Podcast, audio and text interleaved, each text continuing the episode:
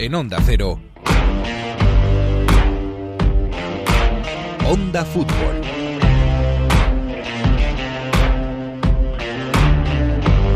Bueno, pues no está del todo mal esto de que empiece el verano y tengamos fútbol por todas partes, ¿eh? sobre todo después de haber pasado el mono. Es raro, sí, se preparan las hogueras de San Juan y andamos a vueltas con el Liverpool y su Premier que no llega, y con el City que asusta, y con el Arsenal que todo sale mal. Andamos con retraso, sí, aunque en Italia ya tenemos campeón de Copa, es un campeón inesperado, don Gennaro Gattuso. Eh, bueno, Italia en realidad empieza ahora y es la que más fútbol necesita recuperar. Pero normalmente a estas alturas de junio uno piensa, si acaso, en cómo marcha el Mundial, o la Eurocopa de turno, o la Copa América, que se juega casi todos los veranos. Pero a estas alturas hoy el país nos da calor, el virus nos da tregua y el fútbol nos da una extraña rutina con la que no contábamos. Bienvenidos a un verano poco normal. Bienvenidos al episodio 41 de Onda Fútbol. En Onda Cero.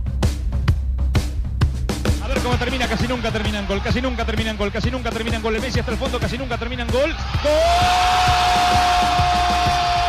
¡Casi nunca terminan gol! Onda Fútbol. Fútbol internacional con Miguel Venegas. Palla all'area di rigore, si gira Cassano, magico movimento, Balotelli, David Villa darting through the middle, he's got it between the two, and he's won the game for Spain!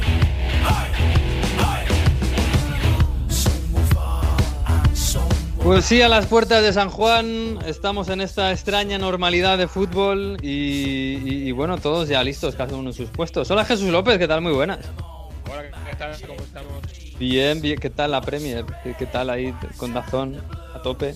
Vuelto por fin, la, la persiana, que de momento bien. Eh, La primera ha empezado despacito, ¿eh? yo creo que Sí. primera semana de prueba. ¿no? Me tienes que explicar eso de que esté lloviendo y haya cooling break. Y 17 grados, no sé. Lo- en Birmingham, lo del cooling break, no, no sé qué dirían los Peaky Blinders de esto.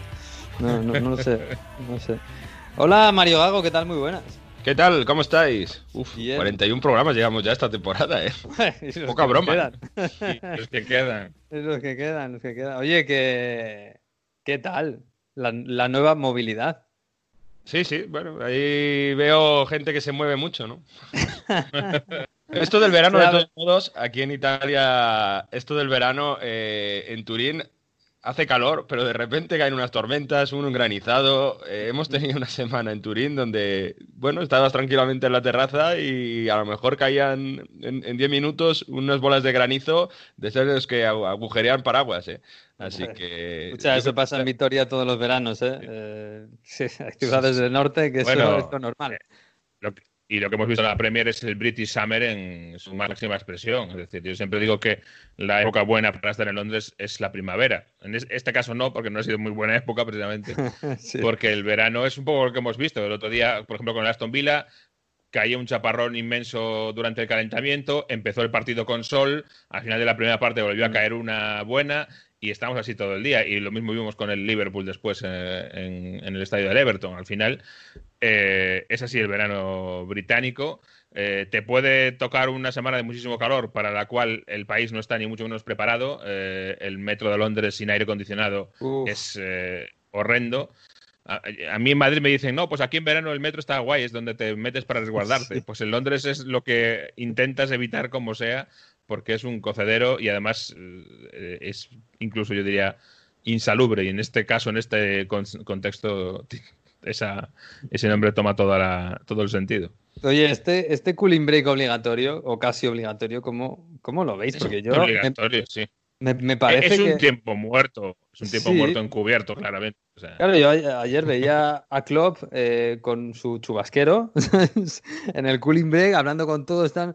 Yo, yo pensaba, pero esto, y, y al final a un equipo como el Liverpool y a una, a una liga como la Premier, a lo mejor en Italia, España, bueno, igual se nota un poquito En menos. Italia no según hay, qué ¿eh? equipo, ¿eh?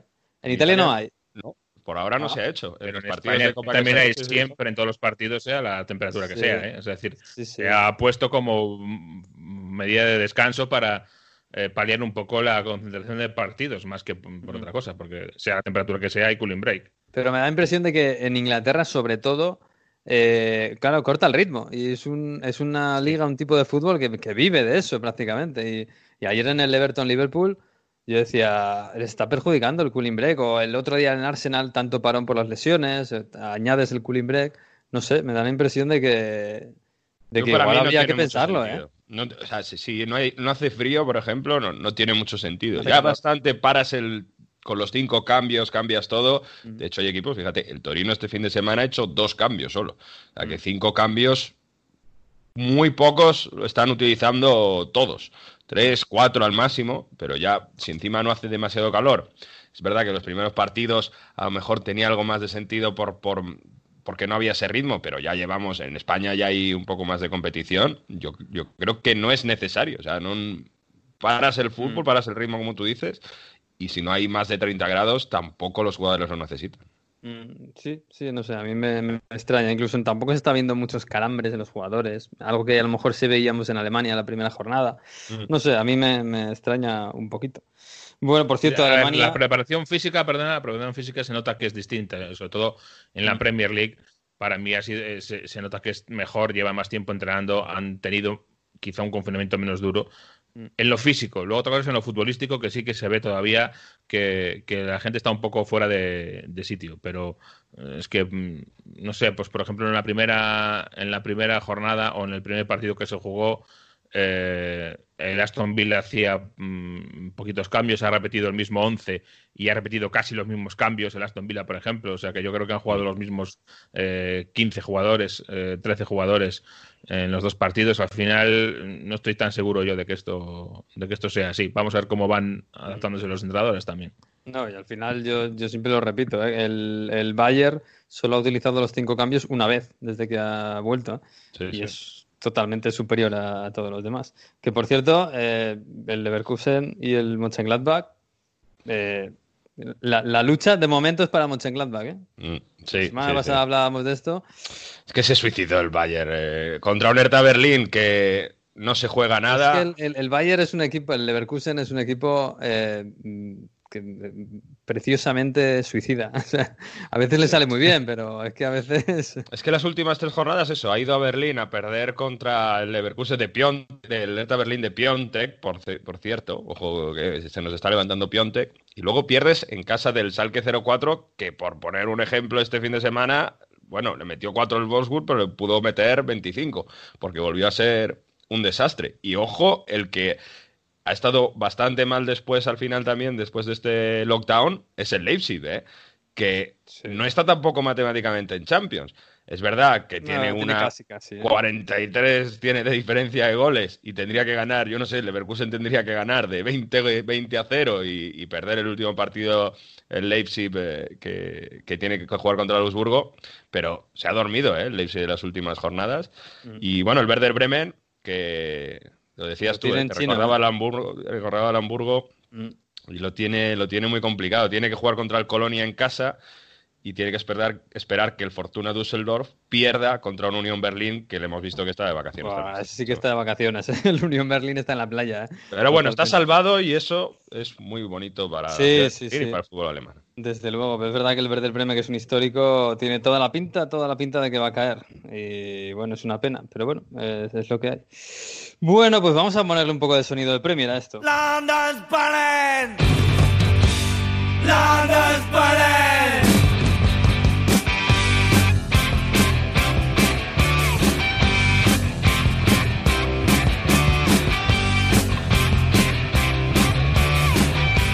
Bueno, Jesús, pues sí, ha sido, ha sido muy bonito esto eh, de recuperar la Premier, sea con el ritmo que sea, aunque sea un poquito menos, con lesiones, con la grada vacía. Con... Me hace mucha gracia esto del cartelito este que, que, ponen con los aficionados en su casa con el Zoom, eh, animando Está bien pensado, ¿eh?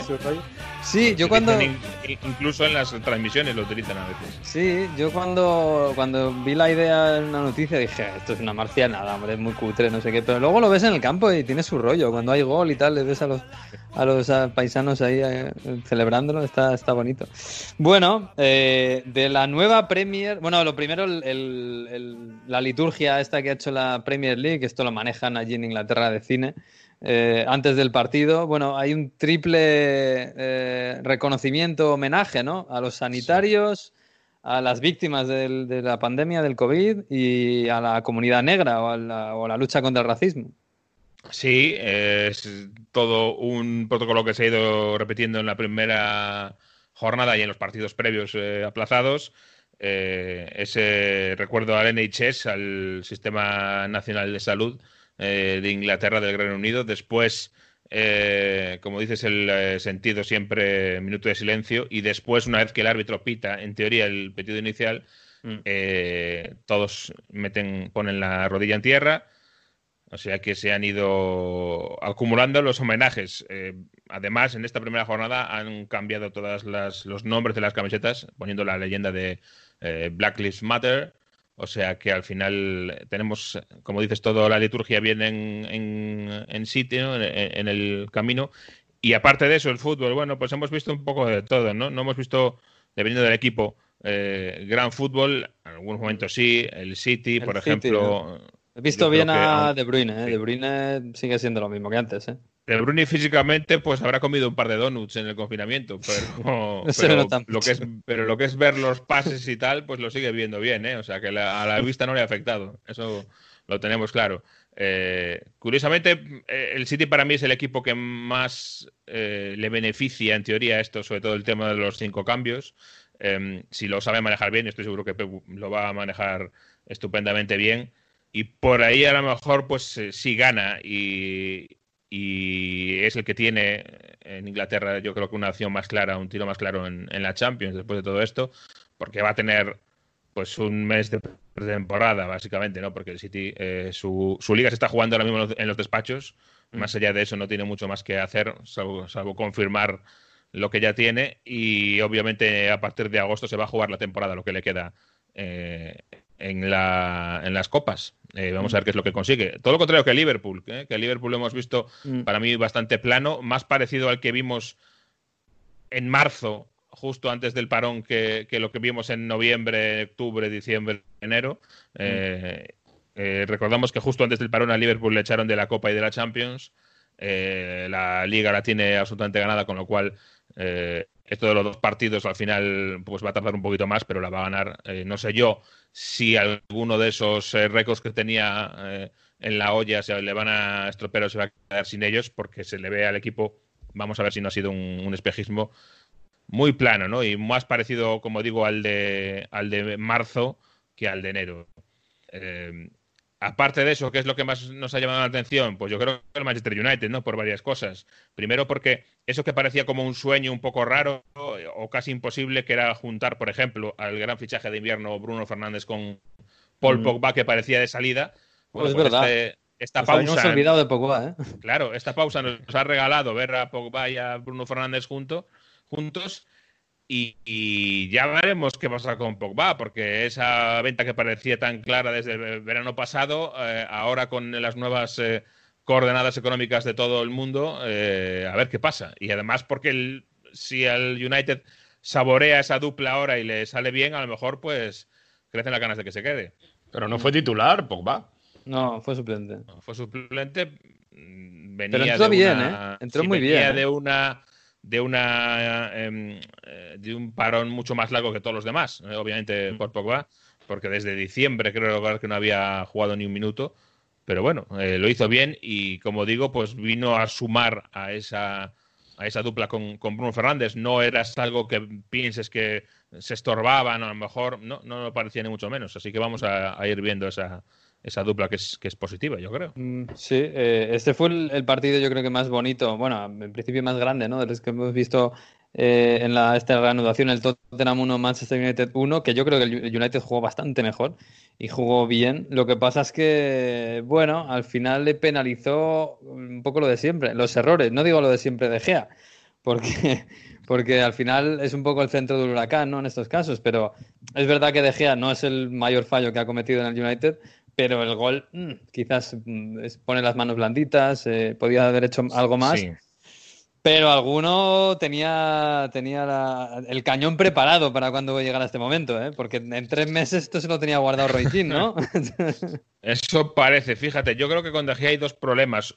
primero, uno más eh, distante, pero que está y lleva unos meses por lo menos eh, en el segundo plano, pero, pero lleva y está, que se llama Dean Henderson. Dean Henderson es el, el portero, nuevo portero emergente inglés que lleva dos años en el Sheffield, pero dos años en el Sheffield United cedido por el Manchester United. Eh, y cada vez eh, se le ve con mejores ojos en, en, todo el país. Hace poco Solskjaer decía que, que, veía el futuro de Dean Henderson en el Manchester United. De hecho, pues eh, le han extendido la, la, cesión porque están peleando por los mismos puestos ahora mismo el Sheffield y el, y el Manchester, los dos United. Y el, el, equipo de Solskjaer podía haberles hecho la jugarreta de eh, la cesión se acaba el 30 de junio y ellos quedáis sin portero para el resto de, la temporada. No ha sido así por suerte. Y por otro lado, con De Gea yo creo que hay un problema de balanzas. Es decir, eh, en el plato de las balanzas, con todo lo bueno que ha hecho De Gea en el United y todo lo malo, eh, eso empieza a, girar y empieza a pesar más lo malo que lo bueno. Entre otras cosas porque lo bueno empieza a estar más en el pasado y lo malo empieza a estar más desde 2018, desde estos dos últimos años en los que el portero, des, desde el Mundial, creo yo, de Rusia, ha empezado a perder un poquito de la comba ya, y ahora esos errores que antes se le perdonaban porque en la balanza pesaba más todo lo bueno que ha hecho en el United, da la sensación de que ahora mismo ya se acuerda todo el mundo mucho más de los errores que de las paradas. En este mismo partido luego ha sido una buena parada, pero aún así no, no ha servido de mucho. Es verdad que en este caso eh, el oficio de portero es bastante desagradecido porque un error cuesta mucho más que cuatro aciertos. Y escuchábamos, y yo creo que ha sido lo que ha abierto la veda de caza, a Roy King. Eh, Siempre me Roy King. sí. Established international goalkeeper. I am flabbergasted. But Man United, Maguire and De Gea. I wouldn't even let him on the bus after the match. I oh. get a taxi back to Manchester. These are established international players, and we're all sitting here, and I know we have to analyse the game. Analyse it till the cows come home. You do your job. We're trying to get in the top four, not win leagues, by the way. We're just on about getting the top four. God forbid about winning trophies. Shocking. I am. I am disgusted with it. Maguire, De Gea, you should hang your heads in shame. Represent Man United and letting people. Bueno, y como digo esto, yo creo que ha abierto un poco la veda de caza, ¿no? Y es, eh, aunque exagerado, es mm. significativo de, de, cómo ha cambiado un poquito la percepción para mí pública de, de David De Gea en Inglaterra. Ha pasado de ser eh, un superhéroe, un superhéroe con algún error sí, de vez en cuando, un pequeño problema, y ahora ya empieza a ser que ya no es lo que era, ¿no? Incluso, pues, eh, escuchaba a Gary Neville esta semana también, una voz muy influyente en Inglaterra y sobre todo en el United, también decir un poco lo mismo, que, que se le ve que no es lo mismo, no es el mismo desde 2018. Eh, hablaba incluso de que la, los problemas con la selección española los ha traspasado al United y por lo tanto ese es el problema de David De Gea ahora mismo, que como digo, eh, ahora ya se le ven más los, los, fallos que los aciertos, que es todo lo contrario de lo que pasaba antes. Mm. Bueno, pues eh, el portero más sobrevalorado del mundo, dice Roquín. Es que, que es pasar de. Claro, es, es, pasar de ser Superman a ser el, el peor. Bueno, no sé. Claro. De verdad es que es verdad que De Gea lleva dos años muy malos, eh, bastante malos, sobre todo para tener su nivel y para ser el portero del United. Pero, eh, bueno, vamos a ver si se recupera. También hizo alguna buena parada, ¿eh? sobre todo después claro. del gol hizo una muy buena parada y tal. Bueno, esto es lo, que, esto es lo de siempre. Es que cuando falla se le ve mucho. A mí me claro. recuerda también Donnarumma que ha tenido esas cosas, esos fallos muy grandes también. Y, sí. Pero es verdad que son, no sé si fallos de concentración, o, pero es, es, preocupante porque la calidad la tiene. Sí, claro. Al final muchas veces, eh, normalmente los porteros es una cuestión mental, eh, sí, porque todos fallan alguna vez, pero claro, si fallas eh, mucho durante un tiempo, te comes la cabeza, al final acabas fallando más. Pero bueno, vamos a ver, vamos a ver cómo va el United, porque este fin de semana casi que le ha venido bien la jornada, ¿eh? porque al final el Sheffield también ha pinchado, el Tottenham ahí no llega del todo, el Arsenal. Bueno, no sé, ¿qué decimos del Arsenal, Jesús? Porque es que sí. yo decía que al pobre Arteta es que le salen, le salen granos por todas partes. Eh, lesionados, Pablo Marí, bueno, claro, ahora te lesionas y te pierdes toda la temporada, a poco que sea, ¿no? Pablo Marí fuera toda la temporada, eh, Saka también se lesiona el primer día, eh, ayer se lesiona, no recuerdo, bueno, se lesiona Leno, eh, también un problema que puede ser bastante grave, ¿no? Puede ser esto a largo plazo, todavía no se ha dicho nada. Sí, el Arsenal yo creo que es uno de los grandes, de momento, damnificados por el parón, porque venía anteriormente en una racha bastante buena Eh, es que eh, en Liga yo creo que no perdía desde diciembre, desde finales de diciembre ante el Chelsea. En todo 2020 pues había conseguido sí algún empate, pero sobre todo victorias. Y claro, ahora de repente eh, se encuentra con esta situación, dos derrotas consecutivas, como dices, con lesiones. Y para mí el caso más paradigmático es el, el de David Luis, ¿no? Que fue como la oda de un desastre. Eh, ya es un jugador que, venía con la credibilidad un poco tocada o bastante tocada y resulta que, bueno, tiene que salir. Ya no lo había puesto Arteta, algo sabía Arteta porque no lo había puesto y había puesto a Pablo Marí, que prácticamente casi casi debutaba en el, Arsenal. Claro, se lesiona a los pocos minutos Pablo Marí, tiene que salir eh, David Luis y lo hace mal. Para mí me consta que el primer error es un error obvio y además con muy mala suerte porque ese eh, rechace o ese despeje que hace mal le cae ahí a Sterling perfecto para que haga el, gol.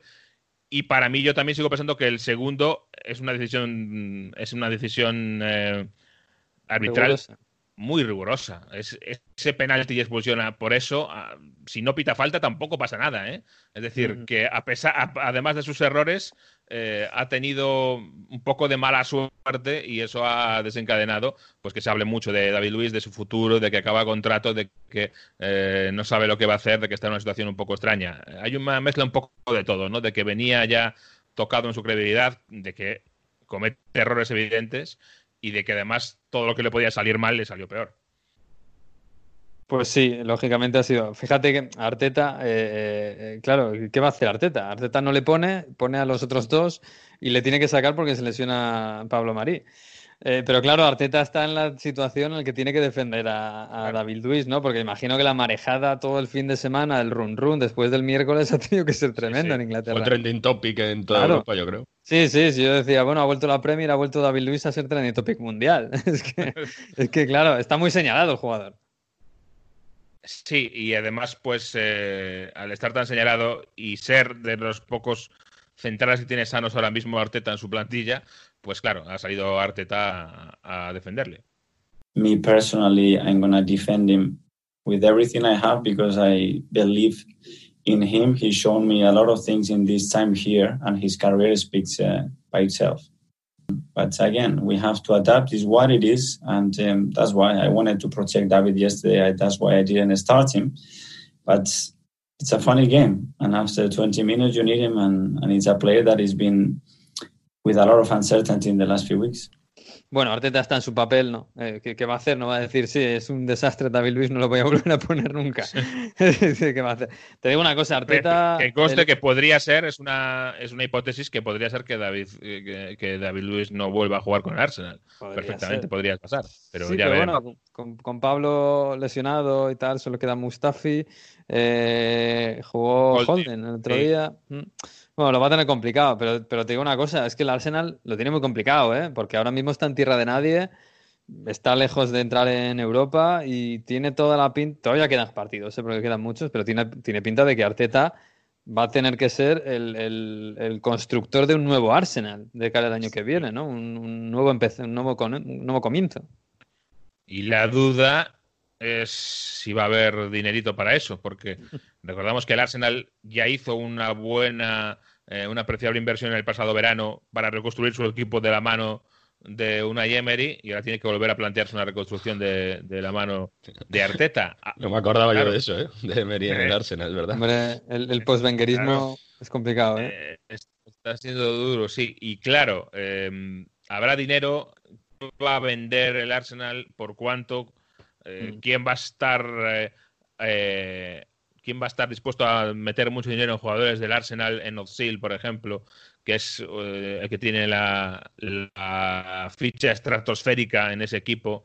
necesita, está claro, una renovación el equipo y la plantilla, pero no sabemos hasta qué punto va a ser posible en este escenario post-COVID o, o, durante COVID incluso, en este escenario en el que el mercado se prevé que se vaya eh, muy por debajo de lo que estábamos acostumbrados y además mucho más cortito, porque si no nada cambia, pues la temporada inglesa acaba el 1 de agosto con la final del FA Cup y empieza el 12 de septiembre de nuevo. Mm. Sí, sí, desde luego. Oye, Ozil... que, si quiere rehacer el equipo, el Arsenal ya va tarde. Porque sí, sí.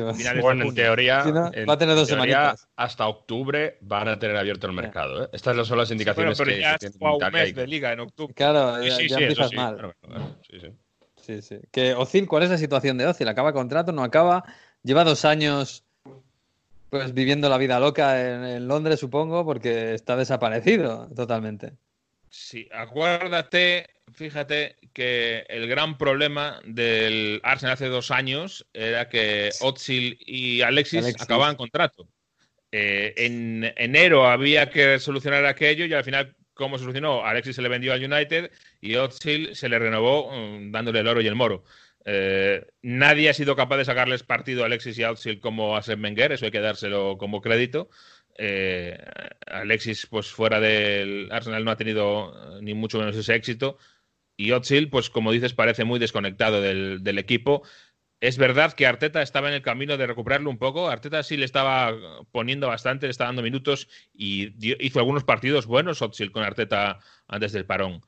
Ahora mismo parece que la cosa está más complicada. Eh, vamos a ver si es capaz Mikel de sacarle partido, porque eso solo va a ir para el bien del equipo. Si lo hace para quedárselo o si para revi- revitalizarle un poco como activo en el mercado, que también es interesante para el equipo. Sea como sea, eh, el Arsenal necesita que Ozil eh, vuelva de nuevo a, a eso que vimos de él en febrero, o que Mm. intuimos en febrero. Bueno, pues vamos a ver, vamos a ver. Si así está la Premier. La Premier que tampoco para, ¿eh? porque esta semana ya empieza lunes, martes, miércoles, jueves, todos los partidos, no sé si el viernes también. Todos los días prácticamente hay partidos. Eh, y el Liverpool, para ser campeón, que bueno, vamos a estar así hasta que sea campeón, que tampoco es mm, que, que va a serlo, vamos, pero tiene que ganar dos partidos o que el City pierda uno y el miércoles ganar al Crystal Palace, ¿no? Pero vamos. Sí, estaba, estaba dos partidos el Liverpool y sigue estando dos sigue partidos. estando porque dos. ni el, City perdió ni el Liverpool ganó su- el suyo. Con lo Es cual, que además no tiene pinta de que el City contra el Barley en casa vaya a perder. No. Pero ah, hay un Chelsea City, ¿no? En esta semana. el Jueves. El jueves, ¿no? Mm. Exactamente. Es, es que ya queda el partido del City de la jornada que no se ha acabado porque eh, se, va, se juega el lunes. Mm. Y aparte de ese partido, ya la siguiente jornada, el City juega con el, con el Chelsea, como dices tú. Bueno, Puede, ser la, puede ser la jornada siguiente, vamos a verlo. pues vamos a verlo, vamos a verlo, habrá que esperar. Oye, por cierto, eh, serie nueva de Bielsa. Eh, ¿Ah, no, sí? es- sí, sí, no del Leeds, sino de que la de Leeds era un poco también de Bielsa, aunque era, el- era el protagonista fantasma de la, de la serie. Pero han hecho una serie, yo me la voy a apuntar, no sé si es Inglaterra, Sky o BBC, no sé, no me he enterado muy bien, pero imagino que a España llegará. Y tiene muy buena Un mes tarde, ¿eh? también te digo Sí. en serio. bueno, vamos a hablar de calcio, ¿no? Già, sembrava la fine del mondo, ma sono ancora qua e non c'è niente che non va. Ehi! Sei più forte. Mamma mia! Sinistra spacca la porta! Andiamo Che gol! È salito in cielo Ronaldo! Io sono ancora qua! Bueno, bueno, bueno, pues ya tenemos calcio, un po- la serie un poquito a medias, Mario, pero, pero tenemos campeón de la Copa Italia. Y además, como no ha sido la Juve, que es el campeón de todo siempre más o menos, pues eh, es como una novedad bonita y eh, excéntrica en Italia, ¿no? Fue 0-0 la final de Copa Italia, no hubo prórroga, llegamos a los penaltis, ahí marcó todo el Napoli, fallaron Danilo y, y Dybala, no tira especialmente bien los penaltis Dybala, ¿eh? últimamente la Juve, pero ahí fue un Napoli que tuvo mejores ocasiones y que demostró que tenía más carácter competitivo que, que la Juventus, eso se ha destacado durante toda la semana y sobre todo, ya lo hablábamos la, el lunes pasado, ¿no? En el Onda Fútbol pasado, cómo ese Gatuso ha convencido a toda la plantilla del Napoli, cómo todos dieron eh, todo, como ya fue oficial esa renovación de, de Mertens y como, bueno, había gente incluso hasta llorando en esa celebración de Copa Italia, Callejón, mientras todos celebraban, estaba agachado emocionadísimo por todo lo que había pasado.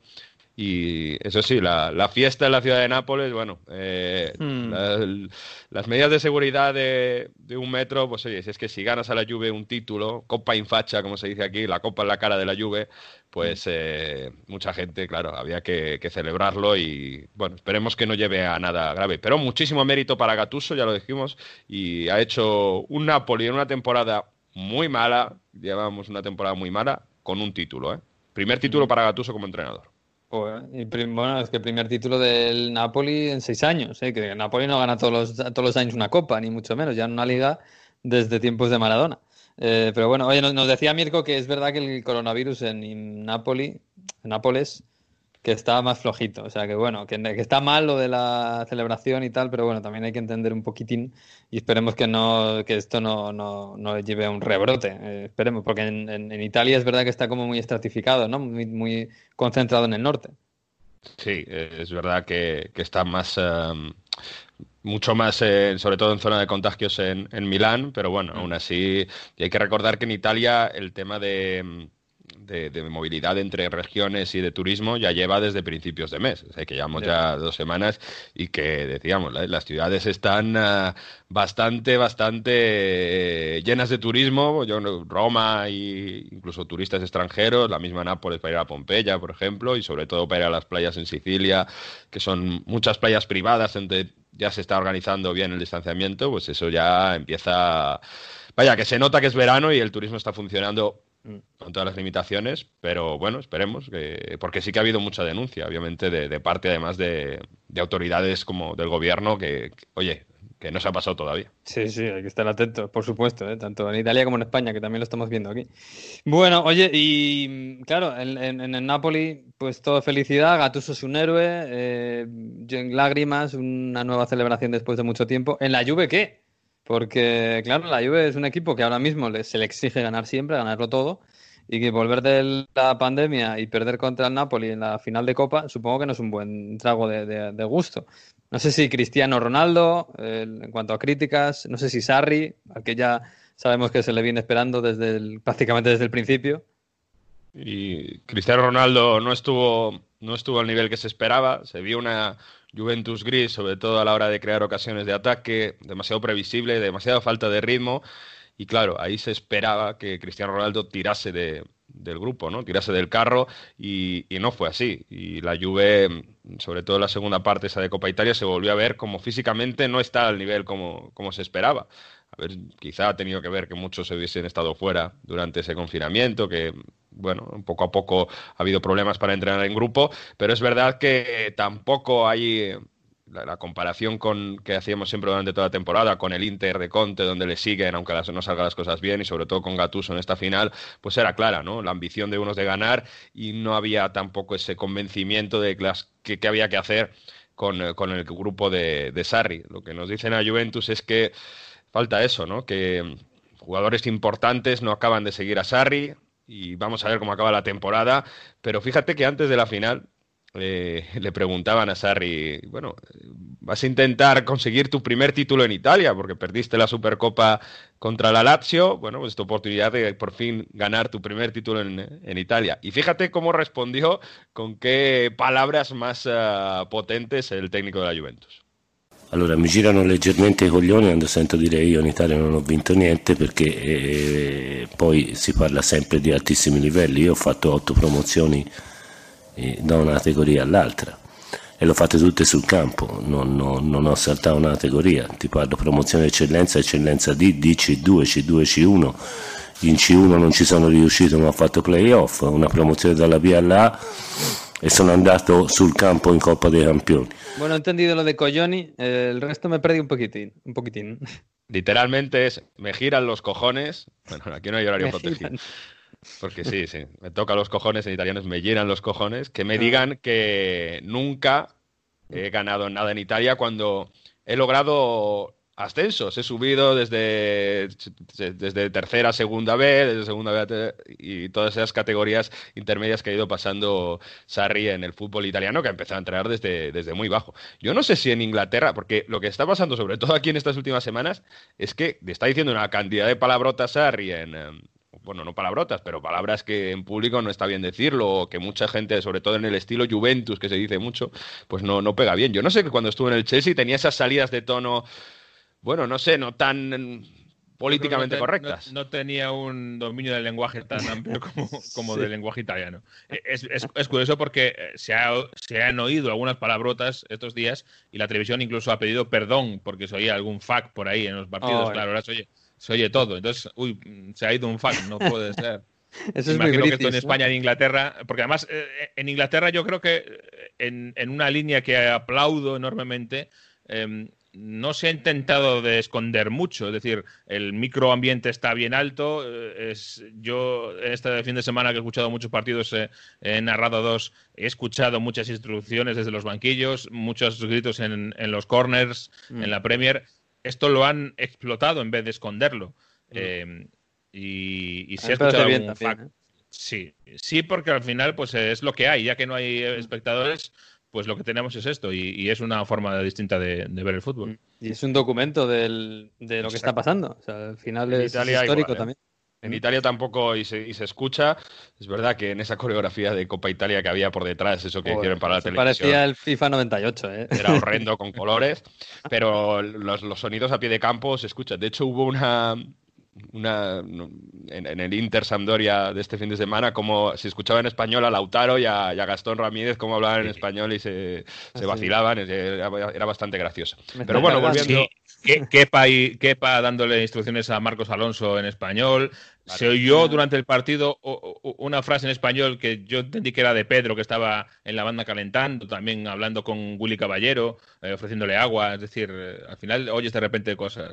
Está bien. Eh, Desde el punto de vista del aficionado es algo bastante, bastante curioso. Eh, bueno. Y de- volviendo, esto- todo esto venía de- del tema de, De Sarri. de la Juve, de- de- del tema Sarri. Bueno, pues eh, insisto, eh, hay gente importante dentro del banquillo que no acaba de estar de acuerdo con eh, la forma que tiene Sarri también de, de gestionar el equipo. Recordar que contra el Milan vimos a Cristiano Ronaldo de 9, en la final le volvimos a ver de extremo. Hay quien dice que ha tenido ya sus más y sus menos Sarri con diferentes jugadores. Con Pjanic ha salido publicado, luego el mismo Sarri lo ha desmentido. No acaba de tener esa, mm, ese feeling con, eh, con, eh, con el propio Cristiano Ronaldo. Vamos a ver porque tiene una patata caliente muy complicada Sarri y claro, lo decías tú, las críticas, eh, pues y además si el estilo públicamente no es de Juventus, si el equipo no juega todo lo bien que se esperaba, porque se trajo a Sarri a la Juventus para que jugar, y si además han perdido las dos finales que se han jugado hasta ahora, hay que ver que la Juve está en Champions todavía, que es primera en Serie A, pero la presión empieza a ser grande y claro, mucha gente con estas dos finales ha empezado a hacer eh, viral eh, este audio. dirigenti che vincono, allenatori che vincono, allenatori che non vincono mai. Cazzo, se uno non vince mai, ma, ma- cioè, ci sarà un motivo. Dio santo Dio. Eh, cavolo. Eh, Escucha, si con Sarri me pierdo a veces, yo a Allegri no le entiendo, el italiano de Allegri, ¿no? es incomprensible. Ay, No, cuánto, cuánto, cuánto echo de menos las ruedas de prensa de Allegri. Esto es una rueda de prensa de Massimiliano Allegri, la temporada que eh, gana la Juventus al último, en las últimas jornadas contra, contra el Napoli, el gol de Koulibaly, luego la Juve gana en eh, San Siro, al final el Napoli se suicida en Florencia y gana la, la Juve el, el- el campeonato. ¿Qué dice aquí Allegri? Bueno, le estaban diciendo, había muchos quejas por, por los, eh, el tema arbitral y todo esto, que dice Allegri, le preguntan, bueno, ¿qué, qué, opina de estas críticas arbitrales, no sé qué? Y dice, ¿qué, ¿se hará un cazzo di motivo? ¿Habrá un... Cazzo, de todo lo que estamos, ¿no? Ya más o menos de este nivel de onda fútbol ya sabemos Cazzo que, que es el miembro masculino. Bueno, pues habrá un motivo de una vez porque alguien no gane nada, o no, porque muchos dicen hablar, no sé qué, pero es que si tú no ganas nada nunca en el mundo del fútbol, habrá un motivo detrás.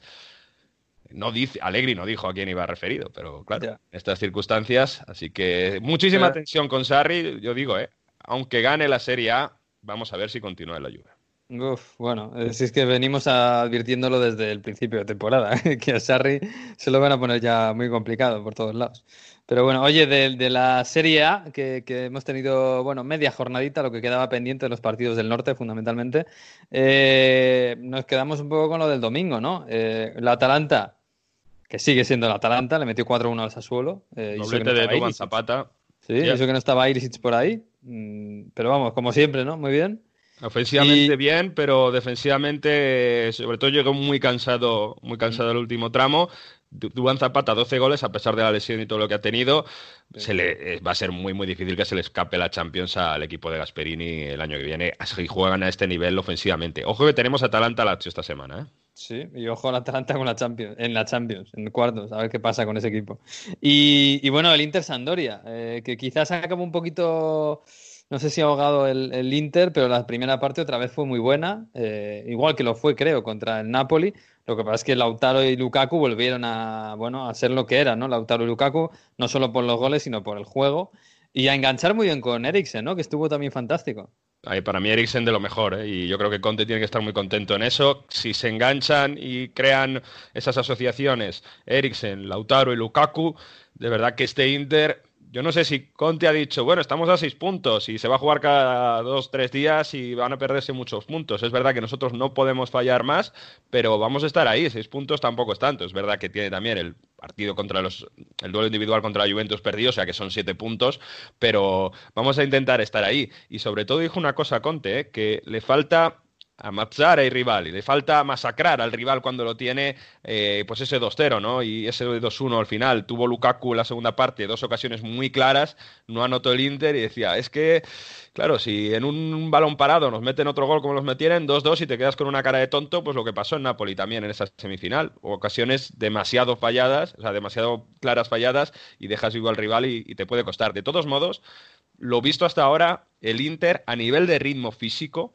y yo creo que también mental de concentración, a pesar de ese gol encajado y, no haber cerrado los partidos, ha empezado bastante bien. ¿eh? Sobre todo a nivel físico, los partidos en la primera parte, ya fue en Copa Italia, está bastante bien. Y yo creo que le va a ayudar de un calendario más o menos favorable ahora para, no sé si meterse en la lucha pero el Scudetto, pero al menos estar ahí y, dar, y dar, ilusión. Por cierto, también de los que volvieron, eh, los que no han empezado bien, el Toro el Torino, que eh, no volvió a ganar. Y yo tengo miedo porque está a 28 puntos, está a 3 puntos del descenso, no gana un partido desde, yo mm. creo que así 2019, y mucho ojito que se puede despistar. Mientras que el Verona volvió a ganar, ya ha superado al Milan en eh, puestos para Europa League el próximo año, porque recordemos, el Napoli ganó la Copa con el sexto, el séptima plaza de acceso a Europa League. Vamos a ver si vemos al Verona en Europa League y tiene un mm. defensor, un defensa que se llama Kumbula, que se lo van a rifar muchos equipos grandes el año que viene. Por cierto. Víctor va a hablar el profesor del nuevo escudo del Verona, me ha dicho. Sí, sí, me tenéis que explicar eso, ¿eh? porque no acabo de, ver qué ha pasado. Por cierto, me gustó, me encantó, me encantó la camiseta de la Sandoria en, San Siro, ¿eh? la blanca. segunda. Bueno, bueno, espectacular. Es verdad que la Sandoria siempre ha tenido una camiseta muy bonita o varias camisetas, pero esta me pareció fantástica. Bueno, soy más de la primera, ¿eh? le voy a decir a Fernán que me la regale, para que le gustan mucho las camisetas.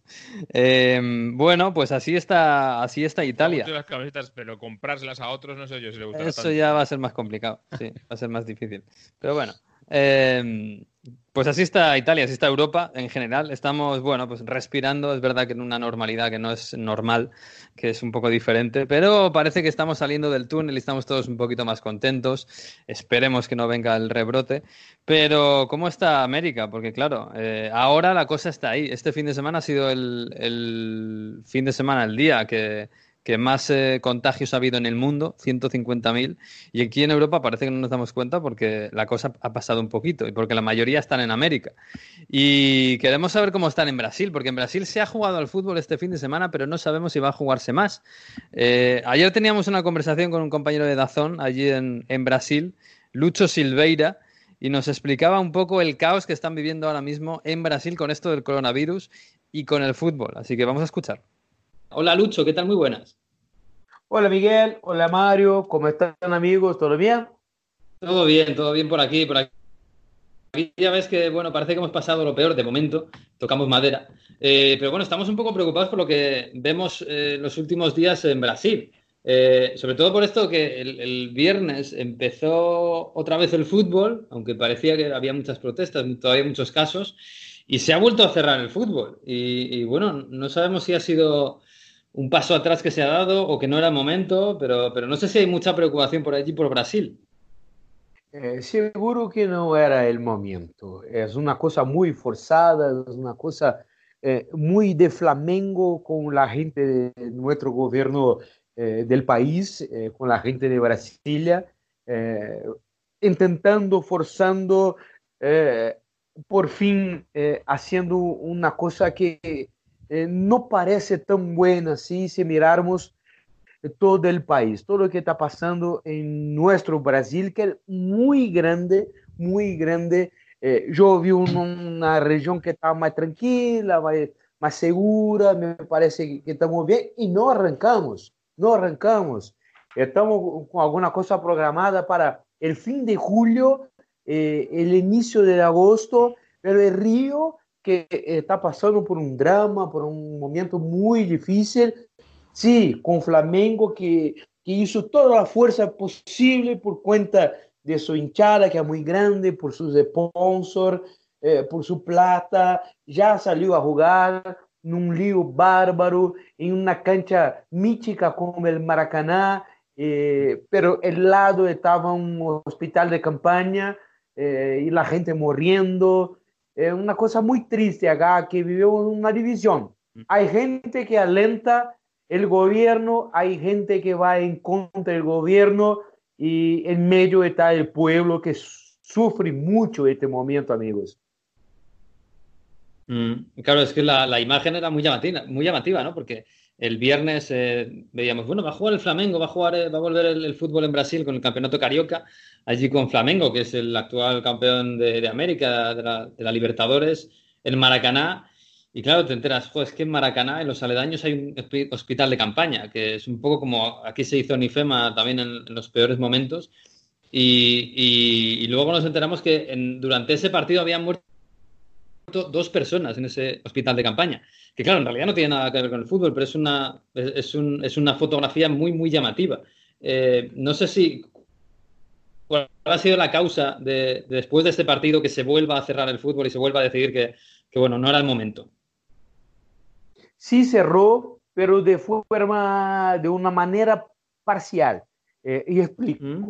Eh, el gobierno de la ciudad eh, el alcalde fue perfecto para, para nosotros, eh, cerró parte del campeonato carioca. Eh, algunos equipos, incluso a Flamengo, están habilitados a jugar, otros no. No entendemos, no me pregunte más, que yo no entiendo, no comprendo qué está pasando. la crónica brasileña está intentando descifrar qual é a mensagem, o que quer este prefeito de Rio, eh, habilitando alguns e outros não. Qual é a diferença? Por que Flamengo sim e outros não? É um tema muito complicado, é um lío bárbaro. A gente, eh, de forma geral, os hinchas de Flamengo, eh, que é um clube muito popular, salió mm. a reprochar, não, não lhe gostaram nada eh, de esta postura de Flamengo. Y claro, para la gente que, que comanda la parte económica del club, era, era importante que, que, que, se jugaba, que se activaba los hinchas, los socios, cosas así. Hoy por hoy, amigos, hoy por hoy, el campeonato de, de Río está así, está dividido en una parte que sí se puede jugar, otra que no, no se puede. ¿Cuál es la diferencia? Yo no sé explicar. No sabemos eh, ninguno acá de Brasil, estamos todos atónitos eh, buscando esta respuesta porque unos sí y otros no. Parece un tema más político, mucho más que, que, que otra cosa, ¿no? De, de, hacer caso a evolución del virus o incluso deportivo. Pero yo me pregunto por qué Flamengo tiene tantas o tenía tantas ganas de jugar, si deportivamente no se estaba jugando nada, ¿no? Eh, en teoría tampoco tiene nada en juego para, para poder ganar y además sus aficionados sí. tampoco querían que jugase, ¿no? ¿Qué, qué, qué, qué gana Flamengo queriendo jugar más pronto que, que nadie? Por plata. Por plata, mm. eh, porque tiene sponsors importantes, porque llega este año campeón de, de nuestra Copa Continental, de la Libertadores de América. Mm. Eh, hay compromisos eh, por cuenta de estos sponsors, tiene que activarlos, tiene que, que eh, mostrarlos en la tele, eh, tiene que, que, mostrarlos en sus redes sociales y sus sitios. Entonces es mucho más por eso, porque el campeonato, los estaduales en Brasil, cosa que no hay en ningún lugar, solo acá, mm. eh, son campeonatos provinciales, como quiera, si pegarmos Argentina, é como um, um, uma Copa Tucumã, uma Copa Santa Fé, uma Copa eh, Rosarina, uma coisa assim. Eh, entonces, en Río se juega Flamengo, Botafogo, Fluminense y Vasco. En São Paulo, Corinthians, São Paulo, Palmeiras y así vamos. En todo el Brasil.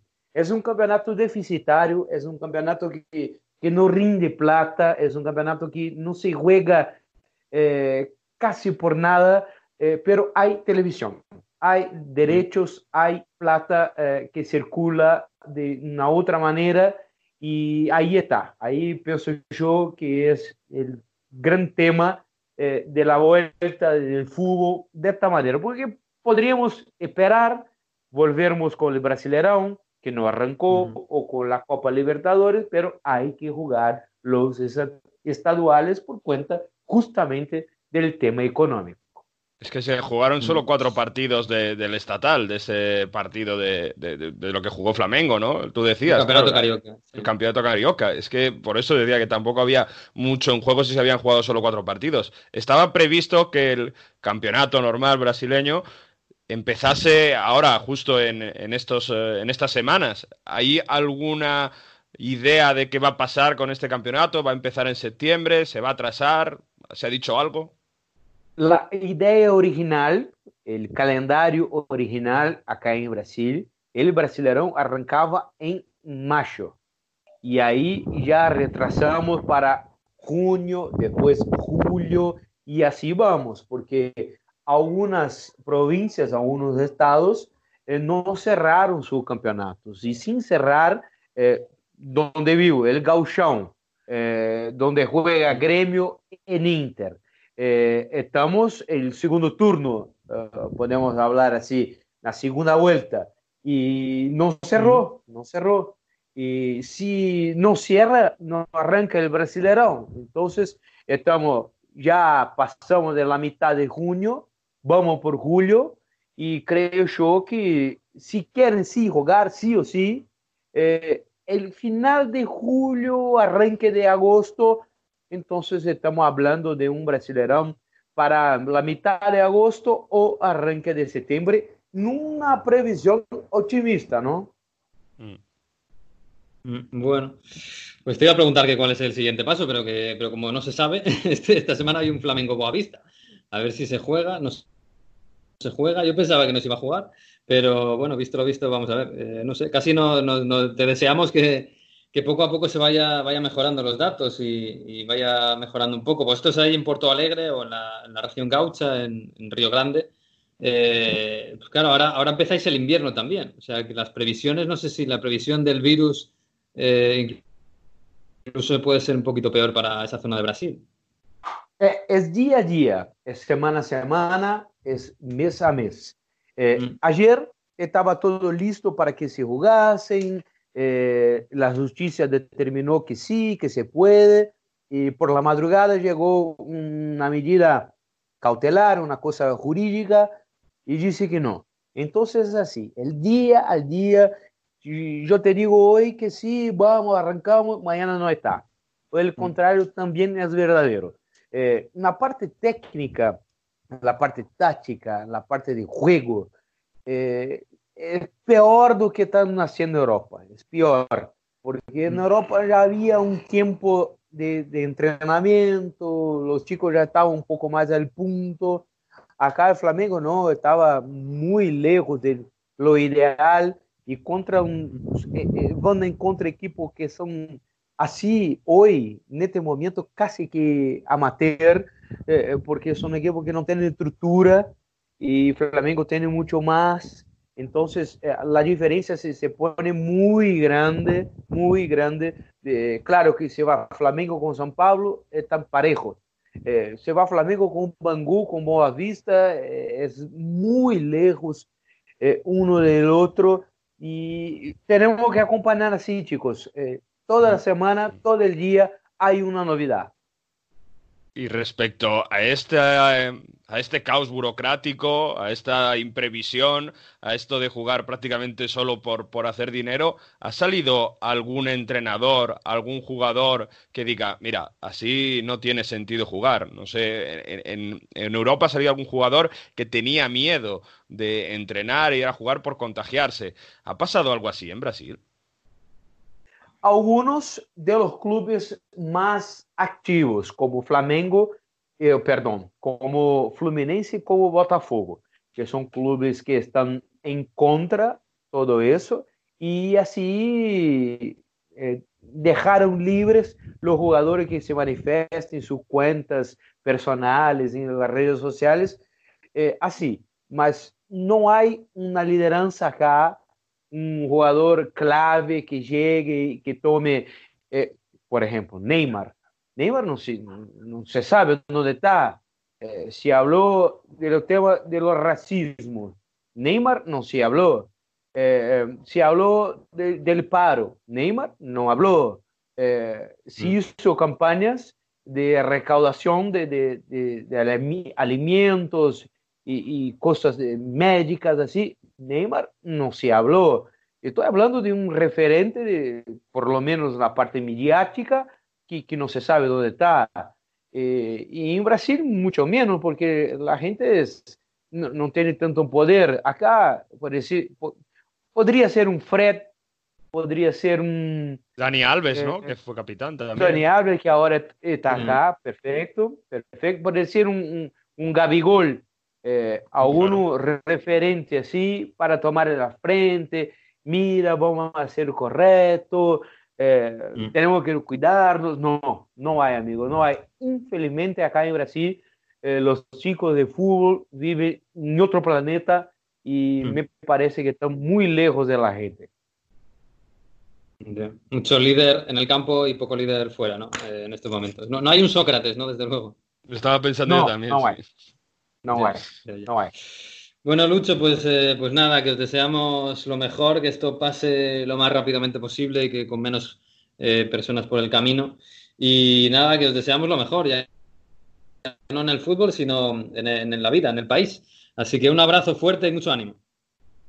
Igual, Miguel y Mario, un gustazo hablar con, con ustedes.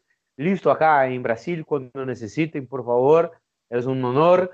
Y yo sigo acá me cuidando, una ciudad que tiene 200 mil habitantes, no es una metrópoli, entonces es más tranquilo. Si cuidarnos, eh, va a pasar, va a pasar todo eso.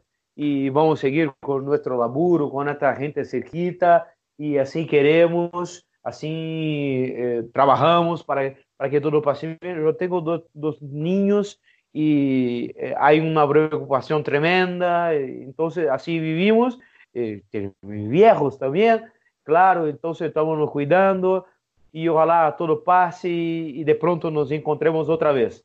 Dale amigos, un bueno, abrazo fuerza. grande. Muchas gracias.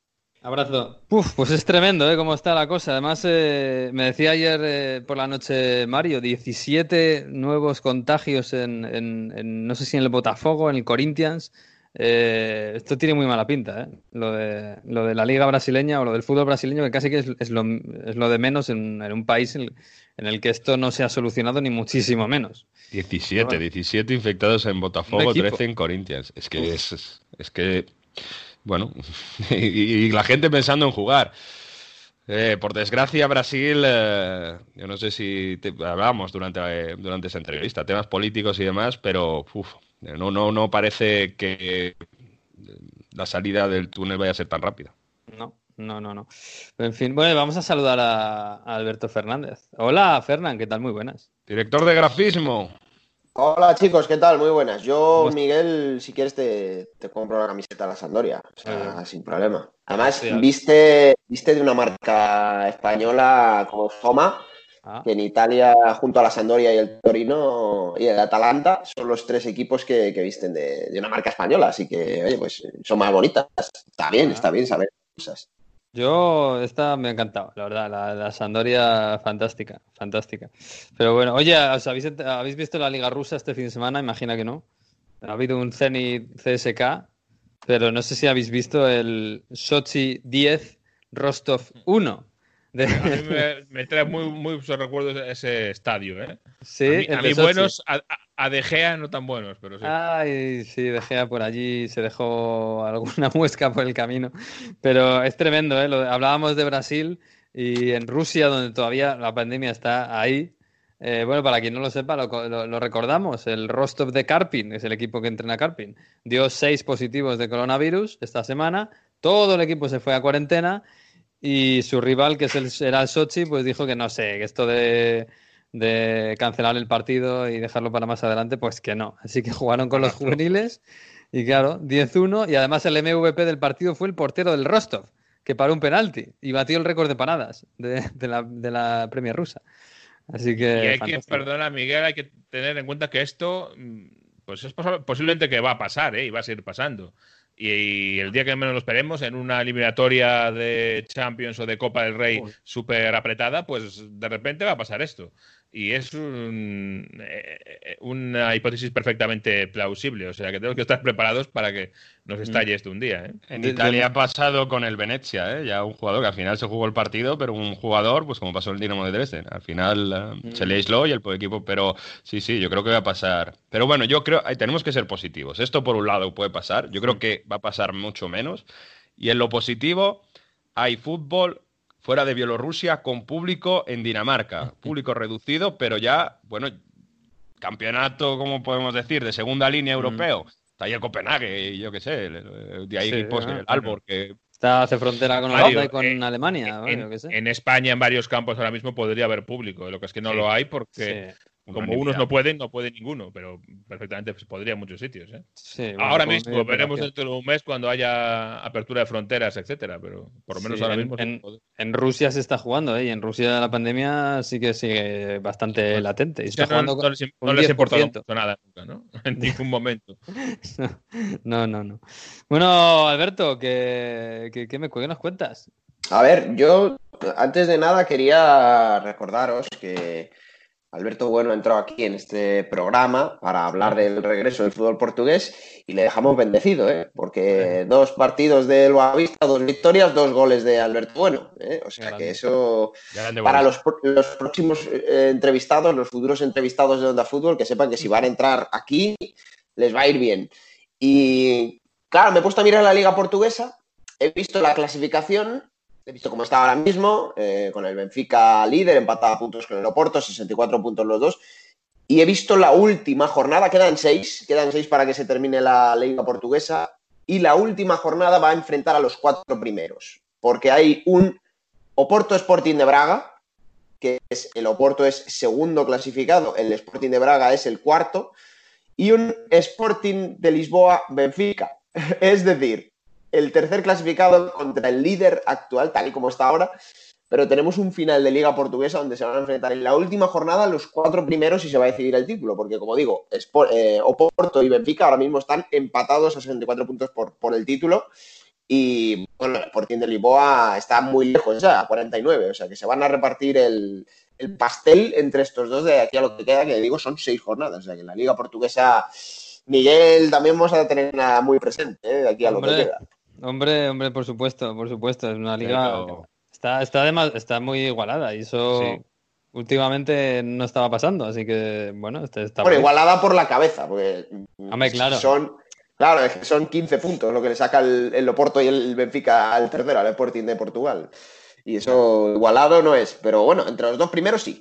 Pero se están dejando una barbaridad de puntos en la vuelta, que eso es lo que a mí me ha sorprendido muchísimo. O sea mm. que, bueno, que el Famalicao le ganase al Porto puede pasar, pero yo que sé, que el Benfica empate 0-0 con el Tondela tirando 25 veces. Sí, es rarísimo. O que el Porto empate contra el último, contra el eh, Desportivo Aves, en casa del último, pero 0-0 también. Eso están pasando cosas muy raras ahí en, el campeonato. Bueno, es que el, el, Benfica de los últimos cinco partidos solo ha ganado uno, ha empatado cuatro.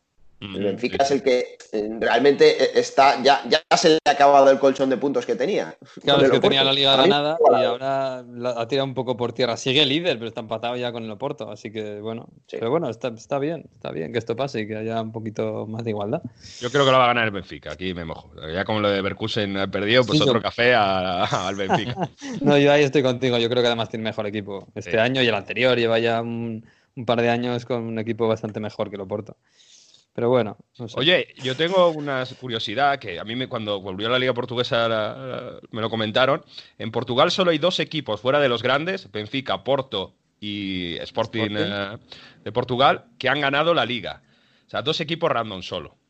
Eh, a ver si los adivináis, porque no es nada fácil. Yo uno me lo sé, que es los belenenses. Perfecto. que ha ganado un título. Pues falta otro que ha ganado un título. Yo creo que Pues- no lo puede adivinar. Uf, como no sea el Victoria Guimaraes. No, ¿Será el Boavista? el Boavista. El Boavista. Sí, el Boavista es un equipo que ha tenido sus épocas buenas. Pero es curioso que, que, no sé, una liga en Sí, la sí, que ha sí. ganado poquísima gente, solo cinco Sí. ganadores de, de liga.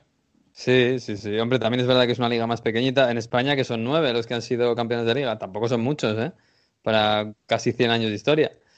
No, no, no es demasiado. No, no es como en Inglaterra. En Inglaterra debe haber como 15 campeones de, Sí. por lo menos. O no sé. Bueno, por cierto, son 36 títulos del Benfica por 28 del Porto. ¿eh? Yo pensaba que estaban más igualados, pero históricamente el Benfica dominador. Hombre, la época de Bela Goodman, de Eusebio y todo esto era un dominador clarísimo. Y era, bueno, dominador de Europa.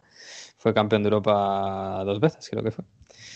En fin, pues nada. A ver, que, que- a ver, yo, yo quería esta semana traeros, pues, claro, vimos hace nueve días, bueno, semana y pico, cómo eh, Jeremy Menez subía un stories a su Instagram, mm, bueno, anunciando que volvía, eh, Mario sabe bien, a, a jugar en Italia, a la Regina.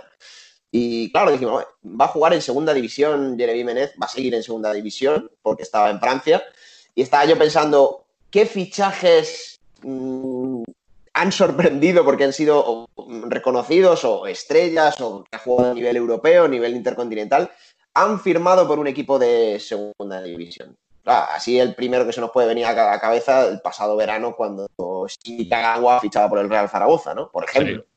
O Kazaki por, el Málaga, donde luego se fue al Huesca. Pues Stuani en el Girona. Stuani en el Girona, pero ya estaba. ¿eh? Estaba en primera y descendió. Yo hablo de jugadores que firman por un equipo en segunda división directamente. Por a ver si cierto, nos tienen a la cabeza alguno. ah, mientras, mientras pensáis, de tengo que decir que en, el, en la Inés Rellena está el tanque Denis también, ¿eh? Jugadorazo mitiquísimo. Germán Denis. Que subió al Monza también a segunda división eh, en, en este tema de, de cerrar de campeonatos. El año que viene la Serie B va a estar muy, muy bonita. El Monza de Berlusconi, que no tenía dinero verdad, para el Milan, verdad. pero ojo, porque el Monza eh, tiene un proyecto para intentar al menos estar en Serie A. No sé si el año que viene ya, pero hay dinero y a lo mejor alguna cosa loca. No va a ir Ibrahimovic, que no va a seguir en el Milan, pero a lo mejor tenemos un nuevo fichaje random también para un equipo de, de segunda división. O sea, eso del Monza suena muy, random, muy raro, ¿eh? O sea, suena un poco Hoffenheim, suena MK Dons, ¿sabes? Suena un poco así, ¿no? Una ciudad dormitorio de, de- de- de gran ciudad. Sí, sí, sí, no sé. eh, pero bueno, eh, Ojo, en Madrid las ciudades de dormitorio triunfan en el fútbol, ¿eh? O sea que... claro, Sí, eso es lo que iba a decir. En Madrid le gané el Getafe, todo esto, pues oye, Milán, ¿por qué no puede tener...? No sé, no sé. Madrid es como Londres casi en ese aspecto. Mm. Sí, sí, pero lo que pasa es que el, el- el- el tipo de, de vecinos, de Getafe, Leganés, eh, imagino que es diferente al de, al de Milton Keynes o al de Monza, ¿no? Es un poco como el Rayo Majadahonda, parece que- ¿no? Sería. Milton Keynes hay gente que lo hace, pero ya es un poco lejos para ser dormitorio de Londres, ¿eh? Que. Sí. A ver, siempre. Ah. Ya está bastante lejillos. Ah. Sí está mm, dentro de lo que es Inglaterra, dentro de, la, de lo que grande que es Londres, pero ya mucho más allá de Watford, eh, irte allí para, perdón, para, vivir en. Londres. Mm. Complicado. Y en cuanto a jugadores top, bueno, eh, yo tampoco me acuerdo de Cavani, sí, de Cavani, de Chicho Tabano en el Empoli, Caputo, pero es verdad que la Serie B no tiene ese, a lo mejor jugadores así más retirados, más, más mayores, pero no hay ese appeal que tiene, y sobre todo el dinero que tiene en Inglaterra, donde se pueden permitir, pues eso, lo que hace Leeds, que tiene una plantilla casi, yo creo que la plantilla del Leeds en Serie B italiana o en Segunda División española arrasaría. Sí, yo, yo- fijaos, he encontrado uno. Eh, claro, este, tenemos que remontar mucho tiempo atrás. Cuando Johan Cruyff firmó por el Levante en segunda división. Y ya era Johan Cruyff, ¿eh? Ya tenía una edad y era Johan Cruyff. Y se fue a segunda división a jugar en el Levante.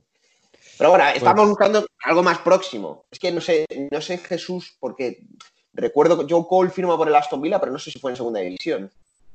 Yo creo Joe recordar Cole que no. una de las grandes estrellas, pero me sonaba, digo, a lo mejor Joe Cole puede ser uno de los ejemplos que cuando firma por el Aston Villa no, no recuerdo si está en, en- en la Premier o está en Championship. No recuerdo ahora mismo, hombre. Yo me acuerdo de este año un caso, pero al revés, eh, que es eh, eh, en Ketia, que estaba de delantero en el Leeds y que no jugaba en absoluto, eh, no lo ponía Bielsa porque ponía a Patrick Bamford y se fue al Arsenal que lo repescó en Navidades y era titular en el Arsenal de repente, por encima de la cassette. Esa era una, una, cuestión contraria, pero curiosa. Pero eh, jugadores que hayan fichado grandes estrellas por un equipo de segunda división, y eso que en Inglaterra, pues los equipos de Champions a lo mejor tienen eh, un poquito más de, de posibilidad económica que otros clubes, pero ahora mismo. Bueno, mira, grandes estrellas, grandes estrellas ahora pocos. Pero, ah, porque Menez tampoco es que un gran Claro, calado. lo que fue. No, pero que, que sorprenda. No, pero Menés, Menés, ojo, eh. Menés tenía una calidad espectacular. El jugador se fue al París porque claro. era muy bueno. Sí. Sí, y Kagawa también, pero no es como que de repente el Albacete ficha algún agüero, no. A ver, es algo más mm, random, ¿no? Como se suele decir. No, lo más random, pero no son fichajes, sino gente que se ha mantenido, son los de la Juve cuando bajaron a segunda, que es Bueno, jugaron sí. en segunda.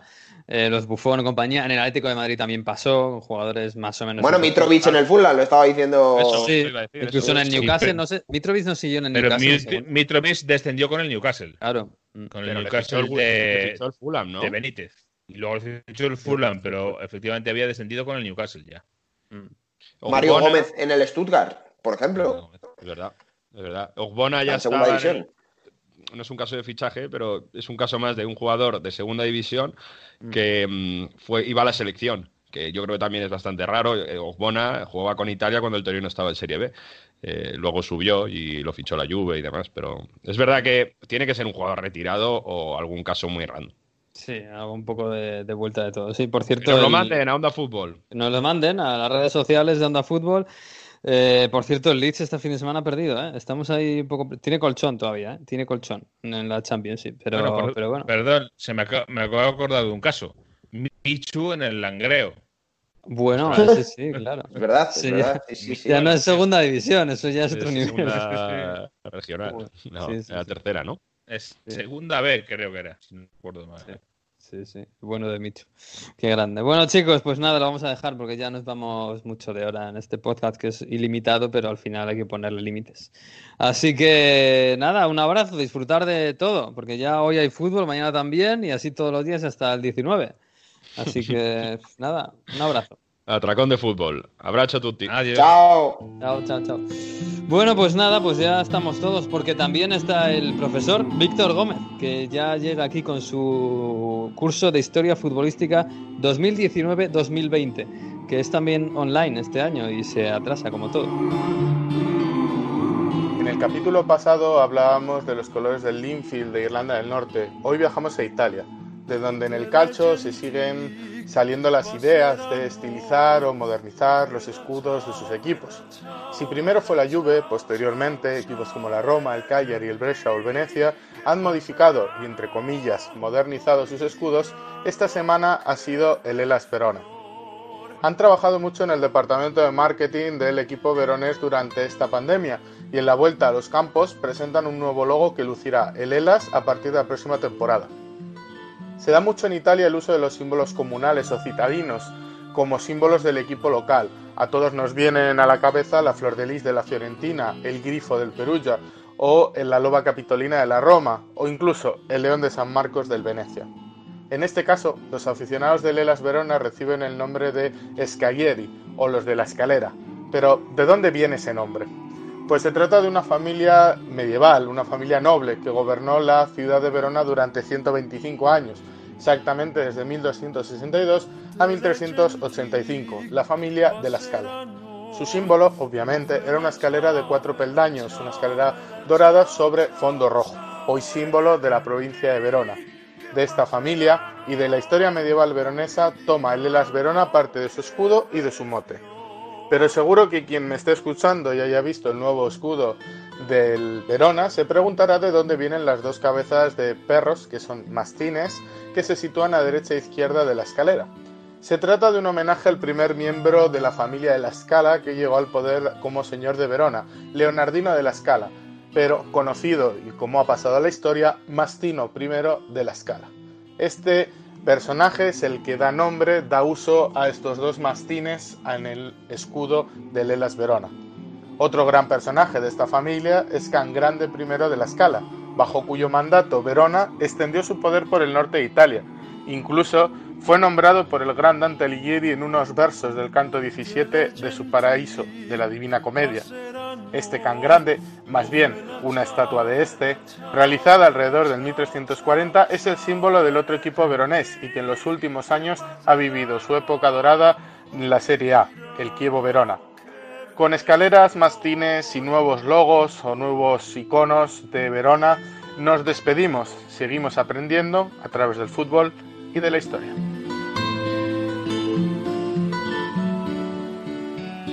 Pues sí, ese escudo del Verona que ha cambiado y que nos lo cuenta el profesor, que también contado.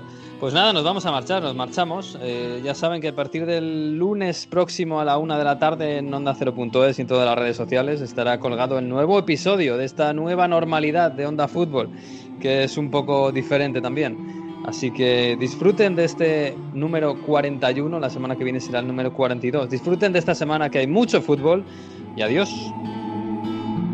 Le genti che passeranno. Oh vela ciao, vela ciao, vela ciao, ciao, ciao, e le genti che passeranno.